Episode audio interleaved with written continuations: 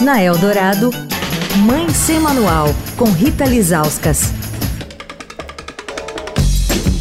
Oi, gente, Mãe Sem Manual encerrando a semana em que comemoramos o Dia Internacional da Mulher, que foi no dia 8 de março.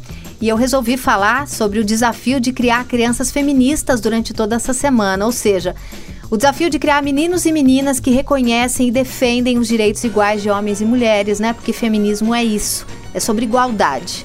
A inspiração para criar essa minha lista sobre o assunto vem do livro da escritora nigeriana Chimamanda Ngozi Adichie, O Para Educar Crianças Feministas, publicado pela Companhia das Letras, que eu super, super recomendo a leitura. Hoje vamos falar sobre, abre aspas, criar meninas boazinhas. Ah, filha, você tem que ser boazinha. E como isso pode ser ruim para essa menina, para essa criança que acha que tem que agradar a todos, né? Porque ser boazinha é isso. É pisar no que se acredita, nas vontades, nos medos, nas frustrações, nos incômodos, para atender a expectativa do outro, né? Para se mostrar ao outro. É acreditar que principalmente as meninas têm que ser doces e agir de uma forma mais fofa nas adversidades da vida, né? Não tem direito a ficarem bravas, com raiva, porque tem que ser doce. Enquanto os meninos que agem da mesma forma são considerados de personalidade forte, que sabem o que querem. E aí elas são ensinadas que tem que engolir seco, né? Quando alguém toma um brinquedo dela, quando o menino é mais violento com ela.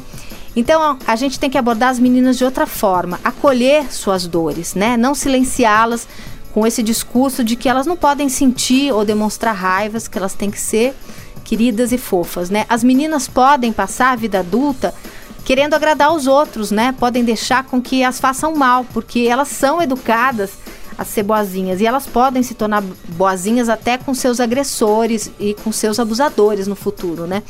Então a gente tem que ensinar as meninas a serem corajosas para sentir o que sentem, para serem honestas com os outros, né? E com os próprios sentimentos e para que sejam justas.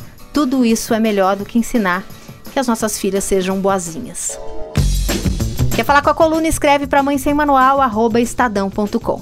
Rita Lizauskas para a Rádio Dourado, a rádio dos melhores ouvintes. Um ótimo fim de semana para você. Você ouviu Mãe Sem Manual, com Rita Lizauskas.